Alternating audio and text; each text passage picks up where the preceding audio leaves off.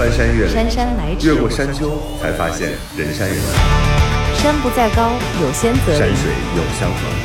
山山得得酒，从过山从过山到过山，依旧是老朋友依旧是老朋友。豫州丁丁张陪陪你你过山山渡河，发发牢骚，发发牢说骚说，心里话。心里话。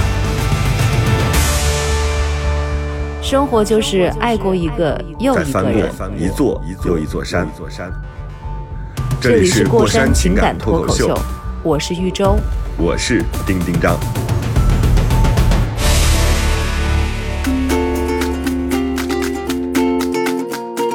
Hello，大家好，这里是过山情感脱口秀，我是丁丁张。大家好，我是豫州。豫州，你来讲一下前情吧，因为很很多那个听众都是刚刚拿到这一期节目，热乎乎的。然后你要知道这期节目要干什么。这期节目就我们上一期认识了我们的一个新朋友，是我们的设计师 Ray，，平面设计师 Ray。然后呢，他给大家留下的一个印象呢，就是好像不善言谈，嗯，是一个很。惜字如金，对，惜字如金，然后让他说话他会很紧张的人，然后他从头到尾只会把自己内心活活动全部再复述一遍的一个人。但是我们这一期呢，要花很多的时间，想要去更了解他的这个职业，他在工作上面是一个什么样的人。因为有的人他会就是一变身到一个工作的身份，他完全会变成另外一个人。所以我们想，对呃，在聊他工作的同时，去看看瑞是不是变成了一个侃侃而谈的人。好了，大家好，我是不太年轻他还在。想上一期。他这个真的，你这种自我介绍真的很土。你知道，就是我们每次面试的时候，不都有那种就是呃传媒大学呀、或者是就是。就是那种，他说我是不太年轻的年轻设计师瑞，就是他提前备好了这个自我介绍，打断他之后他就崩溃了。就是因为有很多人面试的时候，就是之前我在公司，然后有很多我们同专业的嘛，就是学传媒或者学呃文艺编导的，他们就会把自己的名字串起来，比如说大家好，Hello，大家好，我是喻州，喻是比喻的喻，州是小船那个州，嗯，就是它有一个固定的套词，就是你现在这个状态就很像那样的。豫州，你平时怎么介绍自己啊？就是你那样介绍啊。对啊，你怎么知道那么清楚？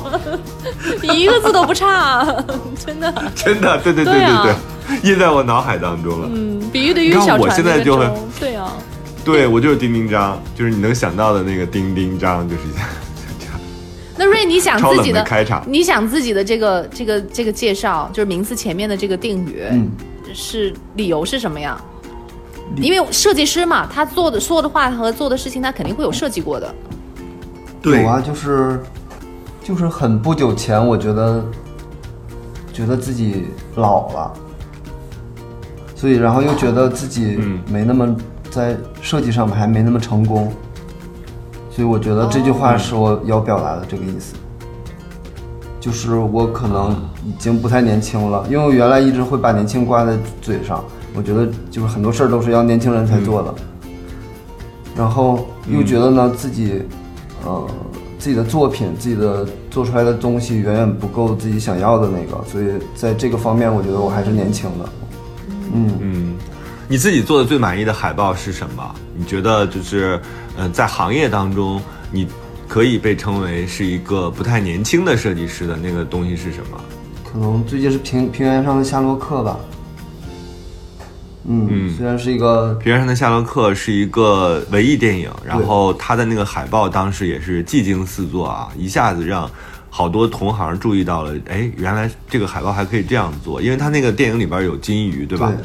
所以它整个就把那个金鱼和海报做了一个融合，甚至还有动态的，就是你那个画面上有这个动态的金鱼的样子。所以周周你倒是也可以搜一下，那张海报确实非常惊艳，嗯，而且它其实调整了整个这个电影的呃，就是视觉，是吧？就是它跟它整个传达那个东西又很相似，又有不一样的东西。我觉得这是就是很高的高明的地方所在。然后另外就是那个隐秘的角落，因为它是今年暑期是最爆的一个网剧，嗯，嗯，对电视剧，然后让这个张东升啊、朱朝阳啊这样的人就出现，让我们觉得很很惊喜。然后里面大大量的海报都是瑞做的，好像都被你说完了，我就没办法去讲。瑞，你你在接到一个就是设计海报的时候，你要把整个作品全部都通看一遍吗？嗯，大部分会，就是，嗯，如果很前期的话，肯定是要先读剧本嘛，然后肯定要了解里面的细节，嗯，然后如果说比较后期介入的话，那就是要呃能看片的看片，然后能看一些剧照的看剧照，所以这个至少这个片子的气质我一定要先 get 到才行。所以你先有一个大概的一个、这个表达的一个这种叫什么？你说的是气质，或者是你要传达出来的一种、一个整体的这种感觉，你先捕捉住那种那个那个味道是吗？对你的这个海报的设计流程大概是什么样的？嗯嗯，其实就是大的调性嘛，肯定在。然后，嗯，说实话，就比如说，呃，谭辉刚刚说的那个夏洛克，其实啊，就是之前有人问过我，可能会说，呃，因为片子里的一些元素呀，或者往本体上靠一些东西，但实际上，呃，我只有在这里讲，其实那个金鱼真的就是我，呃，那天晚上梦到了，所以我觉得好像这个画面可以融合起来，我就赶紧小本本记上了，然后第二天早上过来执行。然后可能执行就很快了，就大概一两个小时，可能那个就出来了。然后刚好有一些动态感觉的东西，然后就直接融进来了。就是，嗯，我觉得就是巧合有的东西。但是它一定是因为它是一个无中生有的东西嘛？你想想，就是凭空的从一个概念或者说一个文字、一个场景，然后到一张固定的海报，而且要从这么简单的视觉当中，然后传达出那么多的意思，对你来讲，它就是那个起点到底是什么呢？这个片子中间的一两个触动我的细节，然后通过这个细节来让我转换过来画面。你会把那个片子里面的一个具象的一个东西提炼出来，是吧？就比如说它可能哪个道具会比较抓你眼球，或者反复出现，或者具有能够就是代表性，会或者能够代表这个片子的性。或者是人物的某种情绪，或者说，那可能就是这一场大家发生的一个事件，然后我通过什么物件再来把这个事件描述出来。然后你会先画一个草稿吗？就是这个图当中有哪些元素，先把它画出来，然后再去再去想它的颜色，嗯还是还是怎样？有时候会，就是嗯，可能草稿会更加完整的这样一个项目，可能过来，嗯，可能还没有开机啊，或者没有这些素材的时候，那可能先会画一下，然后去指导他们怎么做。但是，嗯，反而我现在不太习惯于这种方式，就会觉得好像会提前固化掉所有人、所有元素，包括自己的想法。所以我现在更愿意说，那电影表达完了，然后我再从电影里挖掘出我想要的，或者说是更接近他们、他们感受的东西。那你会去参考别人的海报吗？就是还是说真的全部都是你从零到一百全部都是你自己的东西？因为我们看有些，比如说，因为我最近对一些那种嗯、呃家装的一些。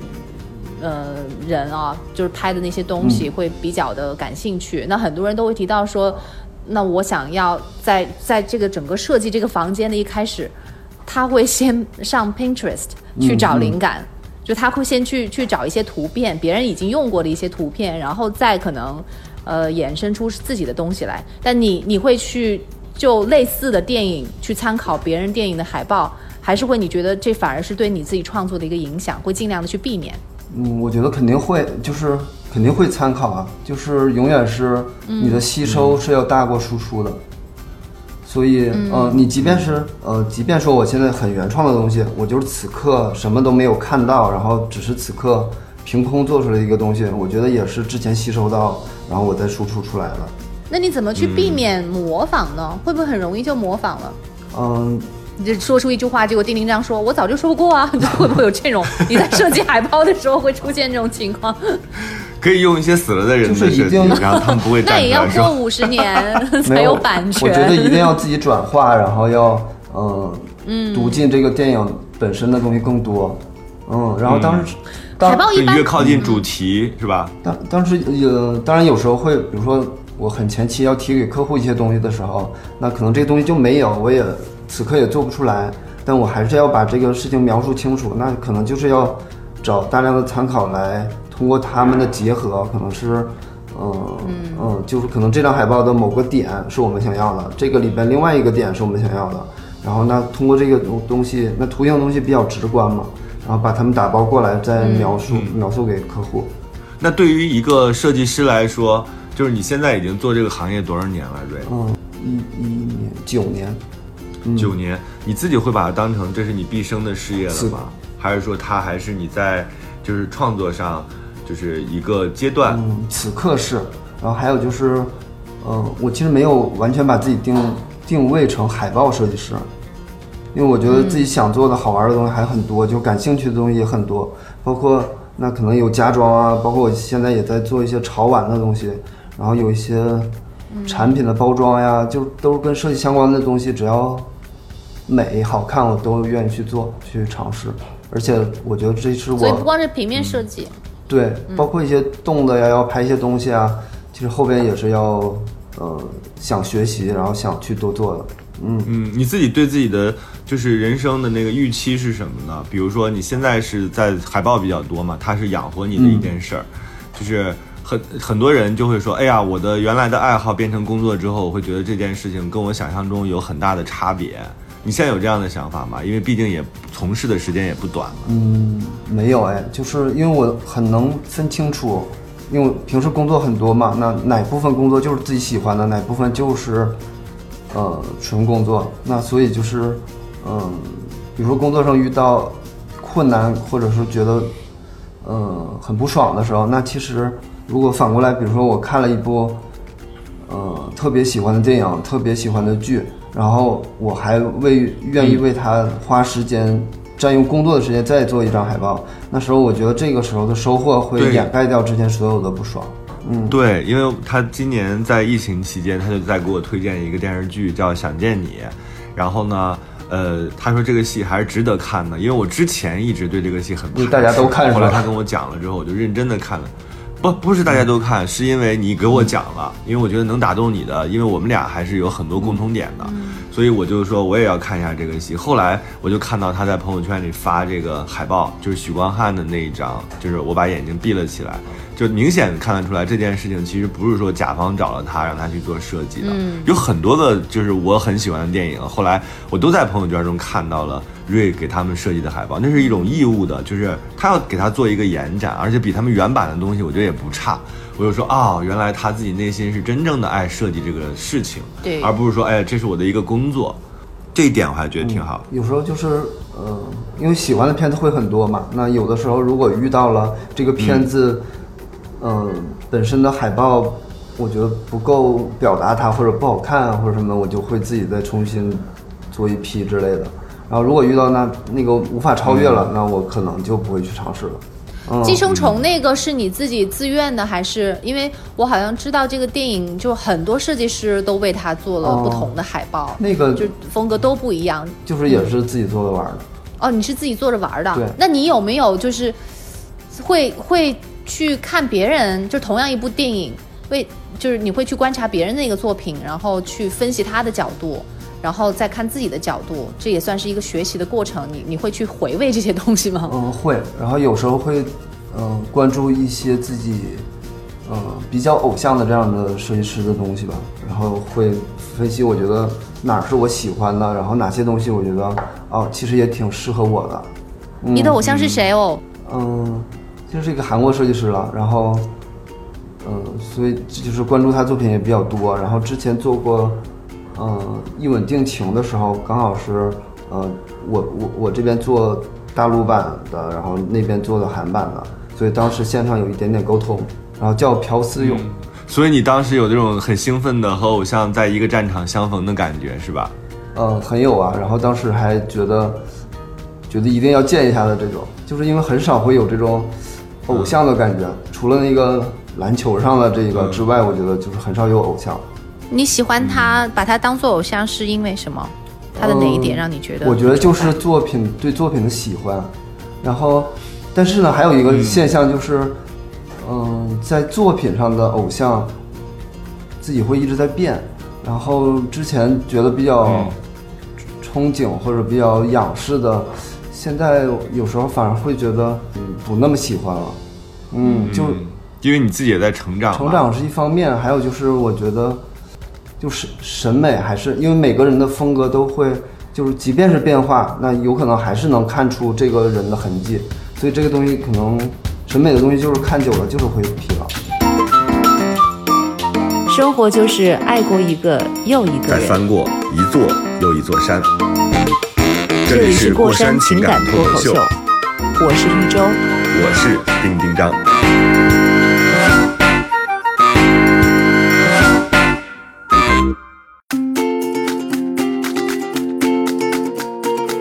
你自己因为这个行业，其实我我比较了解嘛，相对来说，我老觉得他们虽然也有这个存在感，也有这种艺术价值，但其实它还是一个辅助的行业，它是在电影比较末端的时候然后出现的，然后大家用这样的东西去做宣推啊，做整个的呃营销啊，它其实是一个还是辅助型的这样一个工种。未来成为大神，尤其在中国这样的机会其实是比较少的。嗯，比如真的成了设计大神，然后变成一个就是社会地位更高的人，其实是比较难的。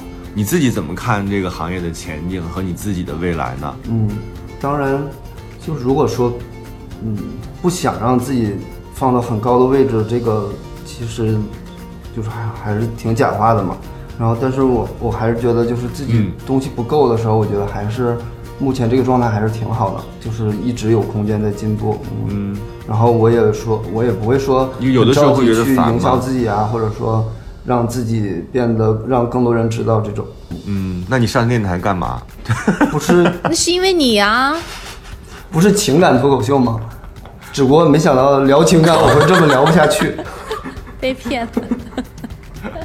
你自己你自己会有的时候觉觉得很厌烦吗？就是哎呀，这个东西太烦了。嗯，很少很少。海报吗，设计应该不会吧？嗯哎、在海报就是国内海报在电影行业，嗯，占的分量重不重啊？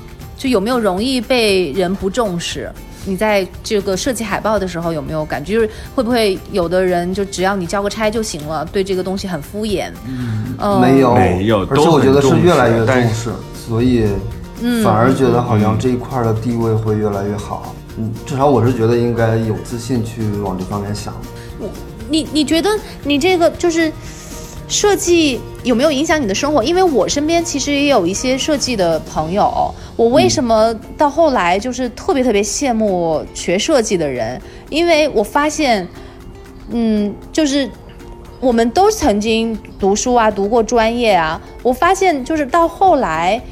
能够给自己生活带来影响最大的，我觉得设计是很占很大一部分的，能够影响到你生活的方方面面，你的审美、你的穿着、你的家具、你的家里面变成什么样，然后你挑什么样的器具。我发现就是这个这个设计是能够影响到你一生，影响到方方面面。但是你可能你读个博士，读个数学博士出来。你可能就用不了那么多，就只能在工作上面用，就用的那个范围会特别的窄。我我，但是我觉得这个影响不在于我是一个设计师，就是可能会可能看到很多的东西会快速或者直接一点儿，但实际上我反而觉得现在身边大部分人，即便不是学设计的，他的嗯、看待这些的东西的也在变得更来更呃越来越好。那是现在对，现在开始有这方面的意识了。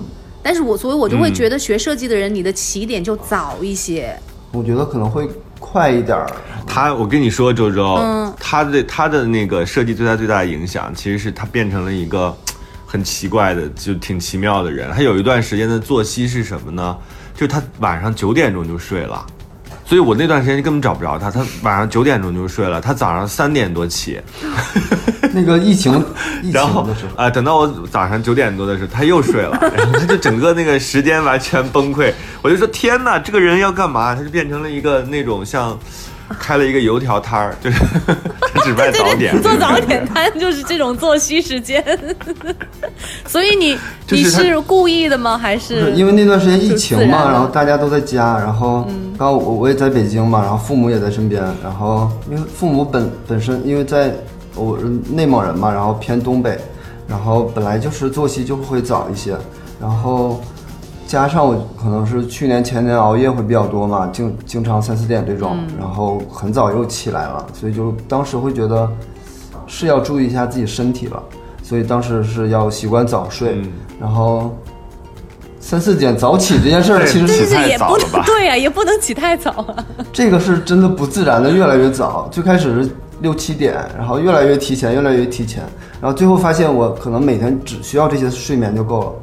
嗯那是没问题。如果你只你只需要那个睡眠的话，应该不太会受到那嗯，而且时间的影响。确实那，你三点起来干嘛呢？当时就做海报啊，真的是我没有，我没有不再年轻的年轻设计师，真的是假期没有在停工作，只不过说可能工作的时间或者是早起带来的效率可能会，嗯，呃，可以分更多时间给家里人啊，或者说给一些运动啊这种。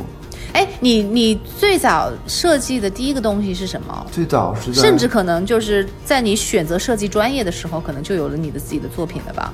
你的物理书上、课本上面的，那课那如果这样说，课本上的很多本儿应该都算，然后包括小时候会做一些，呃，把一些瓶瓶罐罐给它裁得很立体，然后变成很多个房间结构的那种，就是小时候就会觉得自己像一个做建筑的。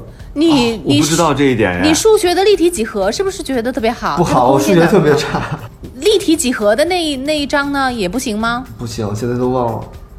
然后但是学呃，但不是你当时呢？当时有没有觉得，哎呀，我学到这一章特别通顺？当时也不太好感觉，嗯，那个不就是靠空间想象力吗？但是我数字又不灵敏，那个还是有很多数据，但是它可能卡在了三角形的面积的公式忘记了之类的这种。你求求阴影的面积，你知道阴影投阴影投射在哪，但是你面积算不出来，是不是？然后小时候还觉得自己是一个工人木匠，然后当时会上课，真的是上课的时候做了好多事儿，就是不听课。然后当时买了，就是大家会夏天会吃冰棍儿嘛，然后会把那个木棍儿留下嘛，然后我就等它晾干、擦干净，然后拿小刀把它刻出各种。嗯，刀子啊，人形啊，或者什么，反正当时也弄了一那个一一整个笔盒，就是小时候会比较爱玩这些东西。别人都是把它嚼强嚼到认不出来，那曾经是一个冰棒棍儿。对，我哎，我也雕过，我用橡皮雕过狮子，我用橡皮雕过石狮子，啊，橡皮就那个方方的长橡皮，你有有时间就可以，我真的是可以。我记得小时候我雕过，你知道我我以前就是我们我读可能高一高二的时候，我们家在重新装修，然后我那个时候就嗯、不知道为什么就突然想设计一个书架，然后呢就是通常那个书架都是平着的嘛，隔板的那种的嘛。我是我把它设计成一朵那种玫瑰花的那种样子，就是那种三角形，然后放射状出来。我觉得我现在回想起来，这是我离设计最近的一次。有这个头像应该也第一有设计。也是。然后这个头像，这头像就是自画像，不用设计，对 我就长这样儿。所以当时那个书架倒了吗？没有，因为我还记得特别清晰，就是有一个我爸爸的好朋友，有一个叔叔到我们家来做客，然后他们还说，哎，他他还发现这个书架了，说你这个书架挺特别的。然后我爸说是我设计的，然后。他就说：“哎，那你报考高考的时候是不是要考虑往这方面弄一弄？”我爸就就、啊就就就就没当一回事儿，我也没有当一回事儿。就我嗯只是现在回想起来想，哎呀，没准儿我那个时候可能还真有一点就是这种兴趣爱好，但是就完全嗯就是没有往这个方面方向去走，然后就有可能我就完全改变了我的人生，也说不定。嗯，但是因为太爱说话了，所以可能也不会成为特别。对，就一看就不是一神秘感或者是有吸引、有个性的那种设计师。但是我我其实有一个特别大的一个问题，就是我我画画可能底子其实还行，因为我曾经那个小学的时候去参加过那个画画兴趣班，然后我自己不上，老师还专门跑到我家里来，还想鼓励我继续上。但是我有一个秘密，就从来没有跟别人讲，就是有可能我模仿还可以，就是当时那个时候是从素描开始的嘛，就是画什么嗯球啊，画什么锥啊静那种的，对。啊但是我就是我从小是一个特别不自信的人，就容易去担忧，就是现在这个年纪不该去担忧的事情。因为我还在学这个素描，在打基本功的时候，我知道高年级的那个学生他们会需要凭靠自己的想象力去创作。然后呢，我一个是崩溃对对对，我我就特别没有自信。但是但是现在回想，有可能是因为我年龄没到，或者是我当时的技技术没到，对。但我就我就会特别紧张，说。因为我当时我就想，如果要我凭空画一个东西，就是不是照着画，凭空画一个东西的话，我觉得好难，然后我就很紧张，所以我后来就放弃了。但我就在想，是不是嗯这个通过后天的培养是可以的？就是我我是不是就自己人为的斩断了自己的设计这个路？就可以可以培养出来可以讲一讲。对啊，我觉得啊，就是当时应试的，呃就是小时候上的这种培训的嘛，我我觉得就是一个很基本的基功基本功的这样的一个培训嘛。然后，但我觉得反而创作的东西是跟它相反的东西，因为我最近越来越多看到很多朋友就是。呃，完全没有功底，那可能 Pad 上画一个东西，我就觉得那个东西我肯定画不出来，但是就是很好看，嗯，就是跟小朋友画你在说画一样。我吗？嗯，你你画的其实有一点写实。在说我？吗？你看，我写实什么意思、啊？感觉你有一点底子了。我哪有底子？我没看起来就是有。点底子了呀。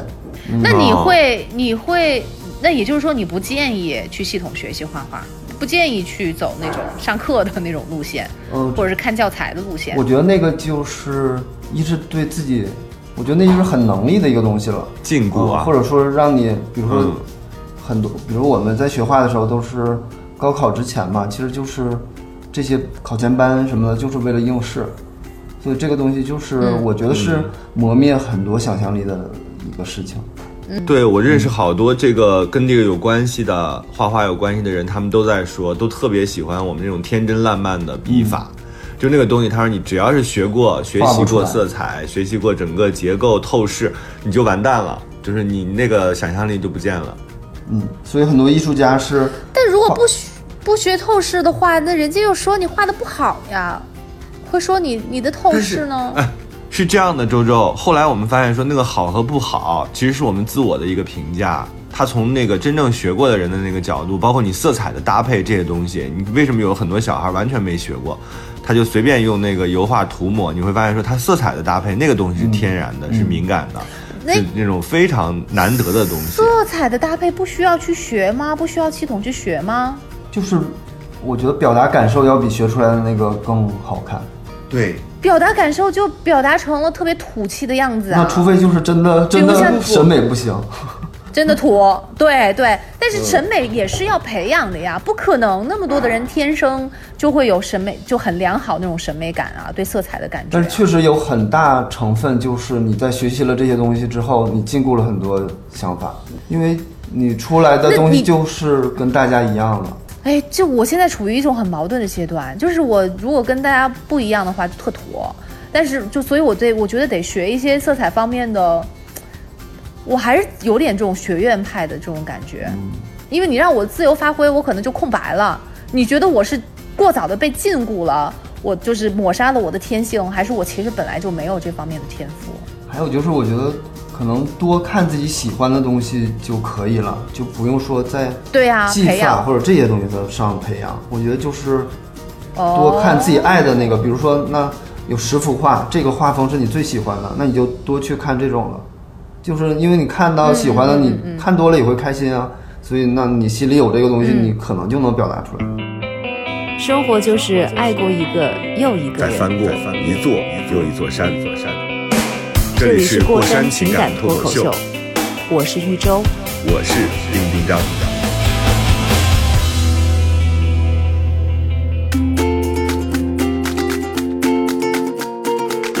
所以周周，你你还是那种你所谓的学院派，并不是说你非得学院，你是希望自己有理论的支撑，呃对。你验证自己这个东西是相对正确的，嗯，对吧？所以我我觉得反而现在，因为我们也到了一定的年纪啊，就是你自己就遵从遵从本心的那些东西，可能是我们更要珍惜的，因为你越来经验越多嘛，你看的东西也很多，然后你涉猎的范围也很广，反而你有的时候会忘掉自己，哎，原来那个东西是我最最最真心喜欢的。如果你还往创作这个方向走的话，嗯，所以现在就是我我自己是认为说，保持那个天真或者保持你自己生来的那个好奇心，那个东西是非常非常重要的。但你架不住生来就土啊。就我就是从小生来就土，我从小就没有对对色彩，因为我妈妈是比较偏中性的，她不是嗯那种很很就很那种大家普遍意义上所认为的那种妈妈。然后再加上我跟父母那个年纪差的又特别大，比我正常的这个岁数，我父母比比我的同龄人的父母其实都会要大，所以就是在审美这方面很。我现在意识到其实挺缺乏的，就比如说，色彩的搭配啊，还有服装的搭配、风格的搭配啊，都是我现在可能才意识到，哦，其实是是是这么来的。以前比如说我买东西，就只 只买自己看上去喜欢的、觉得好看的，从来没有在颜色上面有所研究。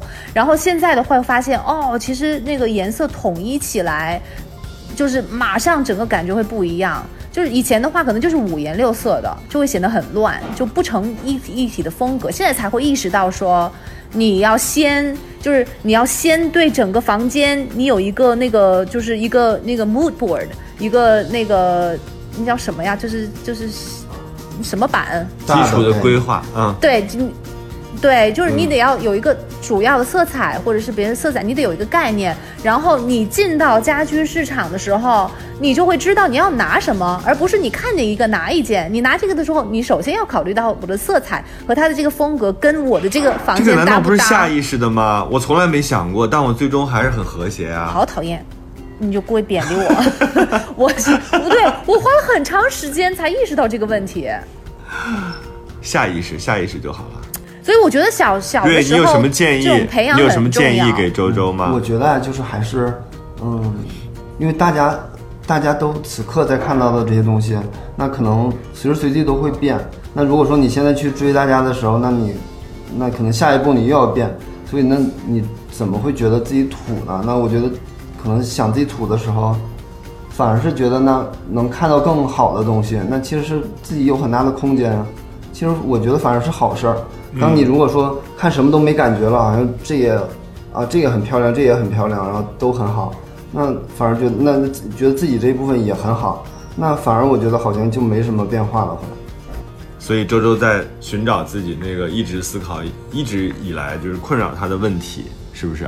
嗯，我我其实觉得，就是我所羡慕的那些朋友，他们都是有过专业的受过设计这方面的这个训练的，然后我就会发现他们的。就是整个的感觉，给别人视觉上面的这种呈现的这种感觉特别的不一样，所以我现在就一直在往这方面补那个功课。而且就是他，我会觉得他们做起决定来特别的轻松。就比如说我，我这件上衣，我下面马我要搭什么样的呃那个裙子，什么颜色的，什么风格的，什然后再配上什么样的鞋，背什么样的包，戴什么样的帽子，他们就是很下意识的就觉得这是一种直觉。但是对于我来说，可能就全都是问号，就是 对，就是这样的，就是就我就会发现特别就是小时候缺乏这种审美的这个教育和培养，之后长大之后就特别的吃力。这这可能是很多人在我们这一代很多人都会缺乏的一种一种教育，因为那个时候太重视，嗯，语数外嘛，然后体育课、美术课全部都变成了这些这些课程嘛，所以都只是为了去高考去了。那瑞，你你们你们之前上美术课的时候有被占用吗？还是你最喜欢美术课吗？你觉得你以前的那个美术课对于你后面当设计师有正面的影响吗？我当时肯定是还是会更喜欢体育课，为啥呀？就是还是爱玩嘛，包括现在也是会更爱玩多一些。所以那段时间的应试，我觉得只是为了应试更多一点。然后你说现在的改变，我觉得不是说因为我在这个职业上，还是我我一直坚信可能是，还是说大家都在嗯回过来想这些事儿了，所以大家都在改变，所以才存在了那有些人的。呃，审美好一点，有些人改变多一点，这种。你你的你有你有喜欢的美术老师吗？因为我我一记得我的，我现在想起我们那个美术老师，他其实是真的是很那个严义严格意义上的美术老师，他就是那种那个呃个子很高哎，其实对于南方人来讲，他个子已经算很高了，而且上了岁数，头发已经是花白的那种，但是是很有那种呃绅士风格的。一个男士，而且是长头发，就是是不是搞美术都是长头发？而且他戴那种美术的那种帽子，我的启蒙老师也是长头发，哎，是吧？都是这样的。然后呢？但是我记得的最多的反而不是他讲的美术知识，而是他有一次跟我们讲，他说：“你们现在要努力学习啊，要考一个好的学校，以后要有成就，不然你那个就是几二十年后你搞同学会的时候，你都没有脸去见你的同学。”对，我们当时听到的也是这些声音。真的吗？对啊，而而且，其实说实话，就是接接受到的那些很系统的这种教学，其实我现在仔细想，其实没有，很多都是同学带同学，然后大家一起进步，大家一起想，包括中间的很多次，嗯，因为换过很多美术班嘛，然后也换过城市，然后其实大家都是这种可能高手在前面，然后后边往上追，然后大家互相比着来，其实都是靠自己，所以就是这个东西，那你画好了，那可能我觉得一部分就是你的天赋。嗯，老师可能会给你那如指导，让果又没有什。么天赋，让，哎，对了你，想，如果没有天赋，又想逆天改命，哎，是吧？对，又想又又，非得要那什么，怎么办呀？我觉得就是喜自己喜欢的就是好自己的家，你爱怎么弄怎么弄呗。丁丁这你好讨厌，烦死了！你怎么这么懂我呀？可是你看瑞不是这样的吗？瑞刚才的回答其实也是你自己喜欢的就是最好的。嗯就像，嗯，好多人去看风水，那我觉得有时候就是自己舒服的那个就是最好的风水啊。但问题是我我想弄出来我自己就是别人也认可的样子呀。我就没有这个困扰，哎，我就觉得我自己弄的就是最好的，然后他们认可不认可，我都可以。我真的是这样的，你是迷之自信，我不是迷之自信，我我这个是经得起验证的，对不对，瑞？你也来过，你也看到过。你觉得瑞他能给出什么样的答案呢？除了说是的。丁丁让是我的好朋友，不不不我我觉得他我是我愿意听他说话。除了这种答案之外，他还能说什么？不，你你让他真实的去发表意见吗？我又不是说不能承受，我也不会因为他讲了这个评价，我就要改变我自己对，比如说家居啊风格的这种认知，包括服装，嗯，对吧？因为我觉得很多，呃，无论讲话呀、服装呀，包括一些这些东西，我觉得是跟我很像的，所以才会去才会去怎么样。反正就是因为因为像嘛，嗯，所以就会都是舒服的。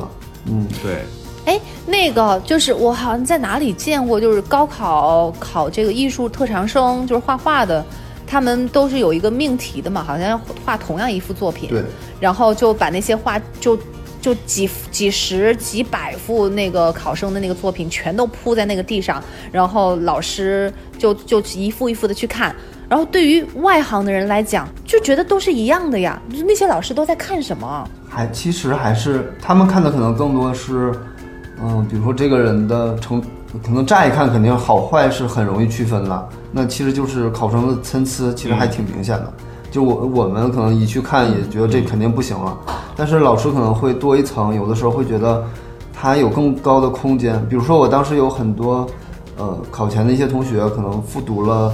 甚至有七八年的，就是已经孩子都有了，还在高考，真的是有这样的。我我觉得现在可能会减少很多了，但是当年特别多。但是他们就是年年不过，嗯画的已经比老师好很多，所以我觉得在呃导师或者评审看到那个画的时候，我觉得就是要看他的成长空间，嗯嗯，还有就是他是否被禁锢掉。看到的是未来。那是看他的基本功、技巧、线条、色彩，还有就是还是看啥？总得有个什么东西吧？看，难道就只是感觉？啊，肯定是要有这些更呃扎实、很系统的东西嘛嗯，而且可能是考的呃科目不一样，这些都要有嘛，然后要综合在一起看。然后我也觉得就是可能不同院校对待这个态度也是不一样的。那可能你画的好，那有一些就是一眼就能、就可以，然后有的就会思考很多。所以，想要成为设计师，你觉得第一步要做什么呢？啊，好俗的一好，一看就是当不了设计师的人问的问题。还有就是我呃 从业之后也遇到过很多不是科班毕业的设计师，然后进步也会很快。嗯，可能就是比如学一些工科呀、文科，然后毕了业才去呃转行做这个，那可能他需要快速学到的只是一些技术上的东西，但肯定他要是爱这个、喜欢这个，我觉得就是还是很快的。嗯，周周，我真的觉得我可以，哎，我就比如说啊，我如果现在去到瑞的公司，我也可以当设计师，是因为我用嘴描述，或者我用草稿、线稿来弄，我可能也弄得不错，我真的有这个自信。是因为你要先理解这件事情，你要传达的是什么，你要表达的是什么。我觉得这个东西是很基础，真的不是迷之自信。就是你了解了之后，你会发现出个题也没有那么神秘。瑞出个题，瑞，你觉得是不是？我真的是可以做的。我不考你 Photoshop 用的怎么样，也不考你什么 A C D C D A A A D C，你会不会用那个东西？你你那些东西都是手段，都是工具。对，我知道，所以我们今天不不要求你有这个能力，就是运运用软件的能力。瑞，你出一个题，然后丁丁让你就用你这张嘴把它描述出来，我们看看你这个设计行不行？生活就是爱过一个又一个人。再翻过一座又一座山。这里是过山情感脱口秀，我是一周。我是丁丁张。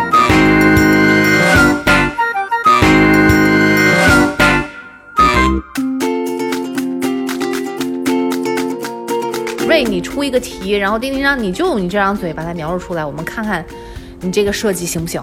那就用你现在的头像吧，是你自己画的吗？应该不是。不是，对，这就是我想要的一种生活的状态，就是一个人喝多了，或者是一个人正在，呃，就是享受他的时光，就这么感感觉是这样的一个。旁边那个脚上那堆血是什么？那是一个内裤吧？红色裤衩，本命年的是吧？对，红色的裤衩。然哦，对，后那个、挂在衣架上了是吗？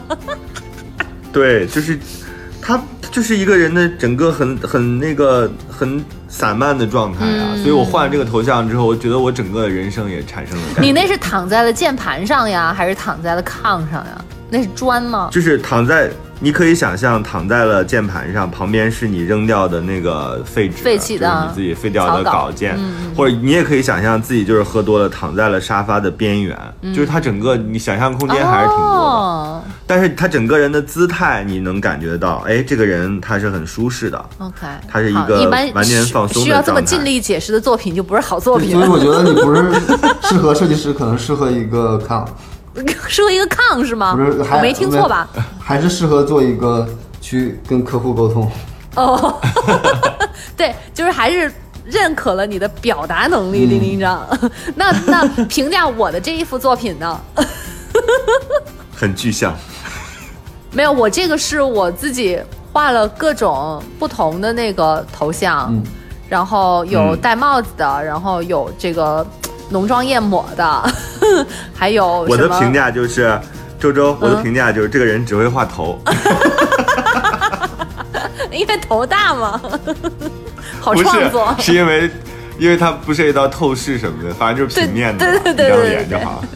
瑞，你不要瑞你在干嘛觉得你不说话，我们就不会，我们就忘记你存在了。对，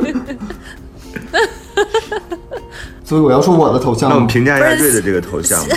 不是现在不是你听的时候，我就要考验一下瑞的情商，我看怎么蒙混过关，就是怎么样，你自己看着办吧。没有，那我还是听一下你俩对我，我跟你那那就留个作业，你俩那个对我头像的这个这个看法。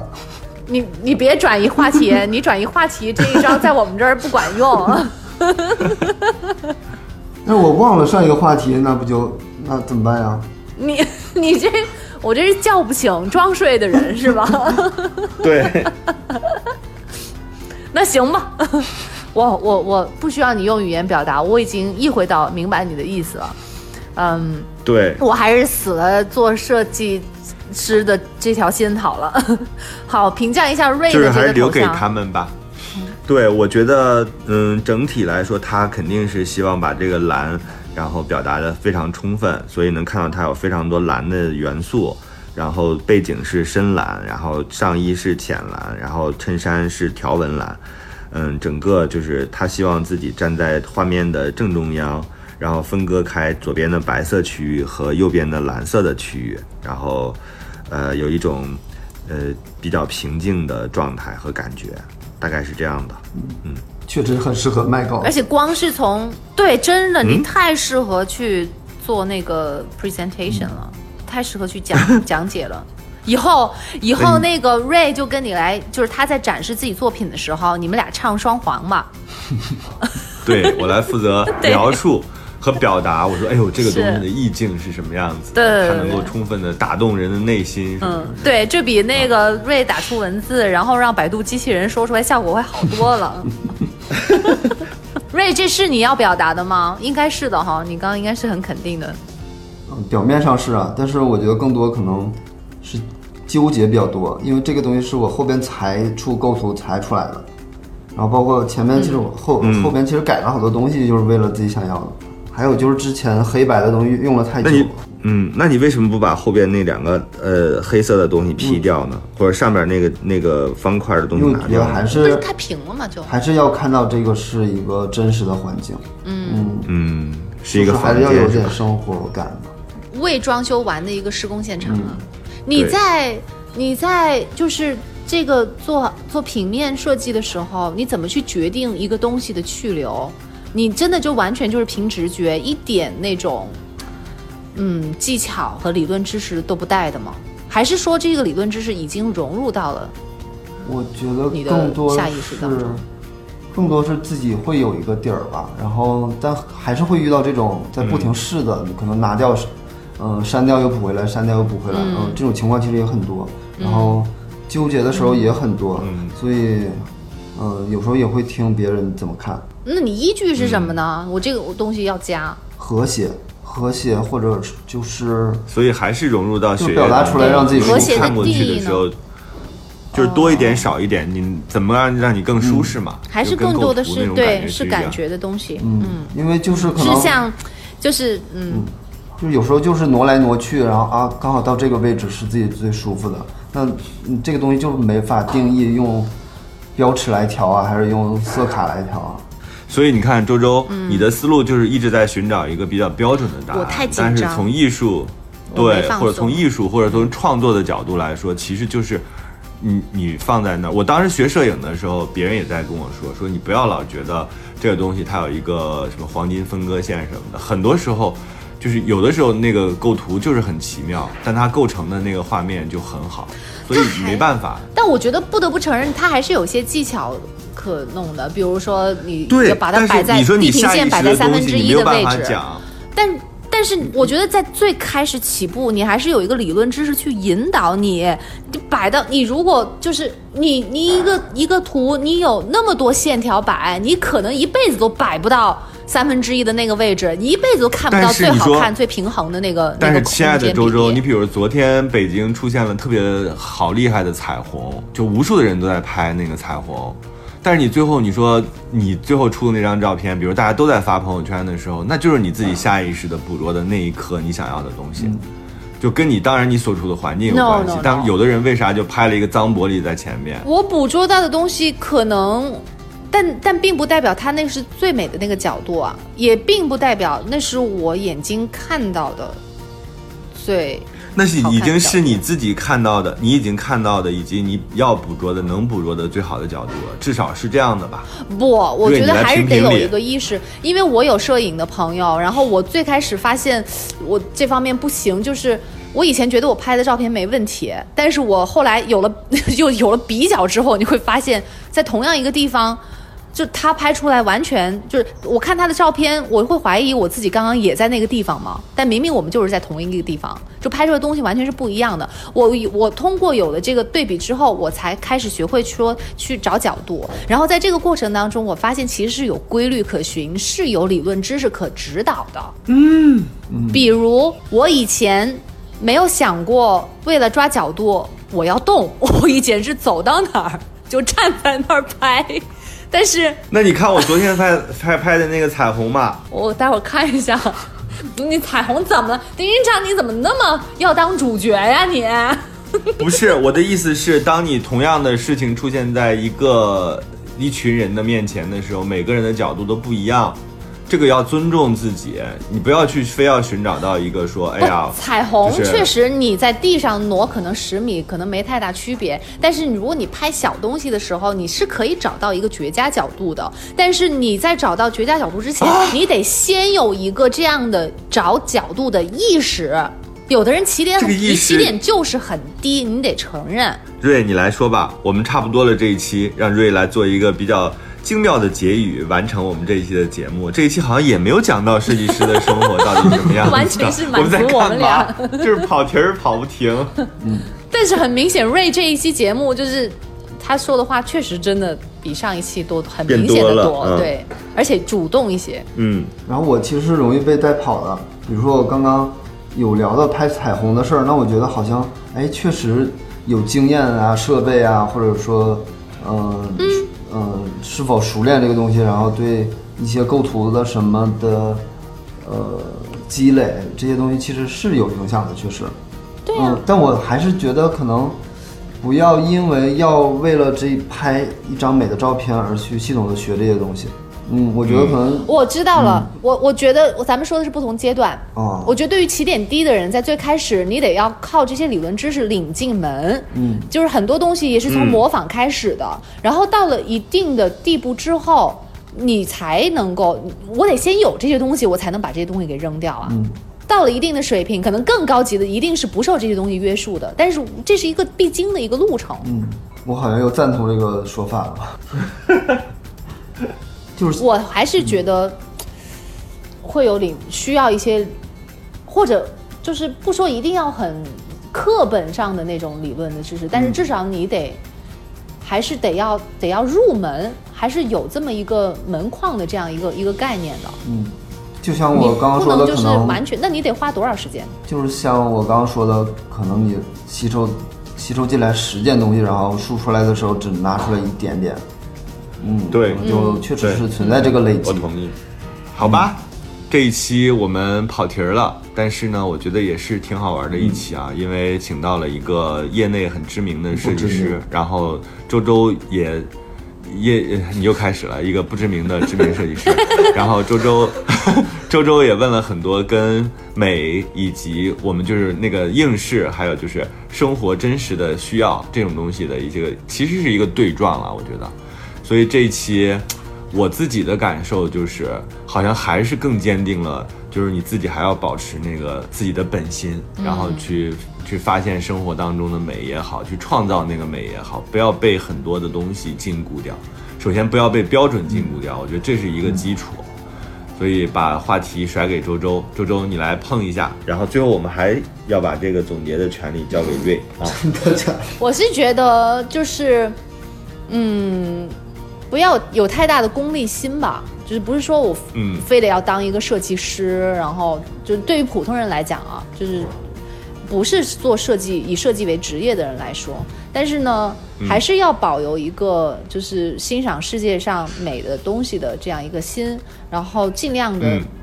嗯，在生活当中创造一些美的，就是也不是说很华丽的那种，就是让自己眼睛觉得舒服的，嗯、这些东西、还有颜色，嗯，嗯然后把它当做一个自己的一个兴趣爱好，嗯，去丰富自己的生活，然后让自己的生活变得嗯更美、更好就可以了。嗯，那我也说一下，就是刚刚咱们一直在聊的这个点吧，就是我觉得那可能，那在我这分类就是一个是是设计师，一个不是设计师。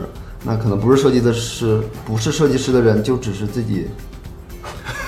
你真的很容易受影响，是你笑一下，我就说不下去了。怪我喽。静音让你应该静音啊，静完音你自己想说 想说啥说啥，随便说。没有，我捋一下啊。我们在这陪你捋呢。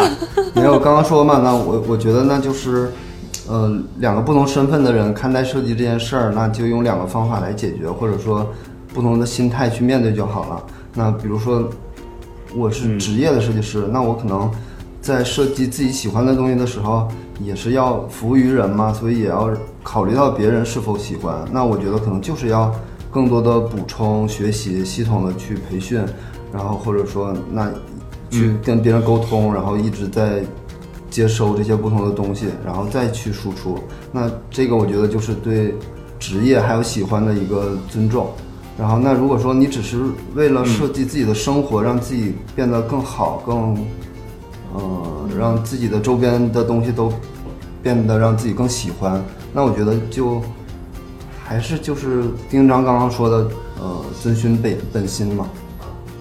然后，那你可能就是觉得这个美的东西，你看他两边都不得罪，不是不得罪，就是不想让不想让不是设计师的人去学习这些东西太累。